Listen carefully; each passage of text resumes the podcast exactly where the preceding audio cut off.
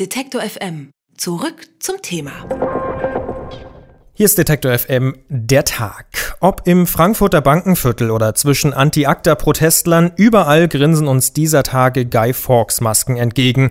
Sie sind das Symbol der Anonymous-Bewegung und die hat sich seit ihren Anfängen 2005 stark gewandelt. Anonymous ist schon lange keine Spaßbewegung mehr und auch keine reine Hackergruppe.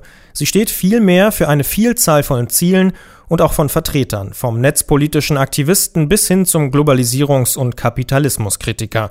Doch liegt vielleicht genau darin ihr Verfallsdatum begründet?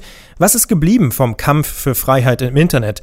Und wie radikal darf man diesen betreiben? Das frage ich Ole Reismann. Er ist einer der Autoren von We Are Anonymous, einem Buch über Anonymous, das heute erscheint. Schönen guten Tag, Herr Reismann. Hallo, moin. Ja, was ist denn Anonymous eigentlich? Hacker, Weltverbesserer, Anarchisten? Von allem ein bisschen. Also das äh, hängt immer davon ab, was diejenigen, die sich als Anonymous bezeichnen, gerade vorhaben. Ich würde vielleicht am ehesten sagen, dass es äh, eine Idee ist oder ein, ein Schlagwort, unter dem sich dann Leute zusammensammeln und was unternehmen.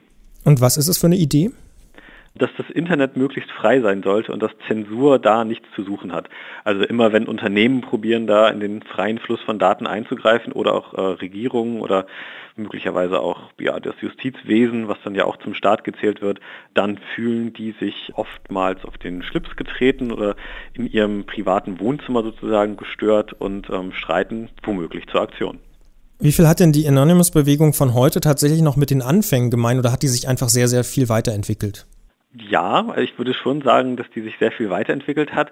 Man könnte so sagen, dass es große Wellenbewegungen gibt und von den verschiedenen Sachen, äh, die äh, unter dem Namen Anonymous so laufen, was wir mitbekommen haben, ist, dass das immer wieder neue Leute sind, die untereinander womöglich gar nicht so viel zu tun haben.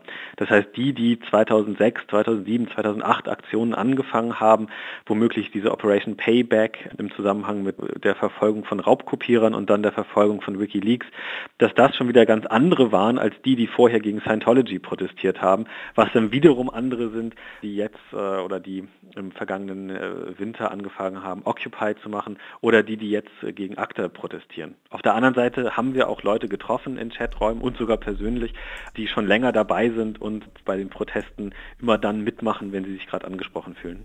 Der Kern der Bewegung war ja immer auch irgendwie, dass sie abgeschottet und anonym agiert. Aber wenn wir Anonymous bisher richtig verstanden haben, haben die gar keinen Anführer, keine Hierarchie, überhaupt gar keinen klaren Maßnahmekatalog, wie es immer so schön heißt. Sie sind also dezentral und entscheiden von Mal zu Mal, ob und wie sie eine Aktion starten. Es gibt ja diesen Spruch, jeder ist Anonymous. Wie können Sie denn überhaupt ein Buch darüber schreiben dann? Das ist tatsächlich sehr schwierig. Man weiß ja auch nicht genau, wen trifft man da gerade. Ist das jetzt jemand, der sich seit einer Woche Anonymous nennt und äh, irgendwas startet oder zu irgendwas aufruft? Oder ist das tatsächlich jemand, der schon irgendwie seit drei Monaten, was dann vielleicht schon fast eine lange Zeit wäre, oder sogar seit drei Jahren unter diesem Namen irgendwas anstellt? Das hängt davon ab, wie weit man jetzt diesen Begriff fassen möchte. Ein großes Schlagwort oder vielleicht sogar zwei, drei sind Wikileaks, arabischer Frühling, Internetsperren und Occupy-Demos. Sie haben es auch schon erwähnt. Es scheint so, dass die Anonymous oder Anons, wie sie sich auch gerne nennen, irgendwie welche sind, die auf medial beliebte Themen durchaus auch setzen. Wie viel ist dann noch Anonymous und wie viel ist auch mediale Inszenierung dieser Gruppe? Das Spielen mit Medien gehört zum ganz großen Teil dazu. Ähm, also wenn man es schafft, äh, Leute öffentlich bloßzustellen und dass dann darüber gelacht wird und man sozusagen auch dann in die Medien kommt, das ist auf jeden Fall ein Teil von Anonymous. Auf der anderen Seite bekommt man ähm, in der Öffentlichkeit auch eher solche Sachen nur mit, was im Hintergrund passiert, äh, diese ganze Subkultur, dass Menschen sich äh, in Foren austauschen und sich Anonymous nennen, das muss ja nicht sofort immer in eine politische Aktion münden, die sozusagen die Öffentlichkeit dann auch gut findet und sagt, ja, wenn man gegen Despoten und Diktatoren man in äh, Tunesien oder Ägypten vorgeht, dann ist das irgendwie die gute Sache, ähm, sondern da passiert ja noch viel mehr, dass Leute einfach im Internet unter sich sind und derbe Späße machen, die Lulz, wie sie es nennen, so angelehnt an Laughing Out Loud, das ähm, findet dann ja in Medien sozusagen gar nicht statt. Also wir kriegen dann meistens mit, was dann dieser Ausfluss ist von Spielen mit Medien oder irgendwie doch mal irgendwo eine Aktion starten, möglicherweise sogar was hacken. Sie haben es auch schon angesprochen, das große Thema ist die Internetfreiheit. Läuft die Anonymous-Bewegung nicht vielleicht auch Gefahr, nur noch als digitaler Mob wahrgenommen zu werden oder vielleicht sogar zu verpuffen? Das weiß ich nicht. Also wir haben tatsächlich mit verschiedenen Anonymous-Anhängern, Sympathisanten gesprochen, die genau dieses Problem haben. Aber genauso haben wir Berichte gefunden, auch schon vor zwei Jahren haben das Anonymous-Anhänger gesagt. Das ist immer das Problem, wen man äh, da von denen trifft.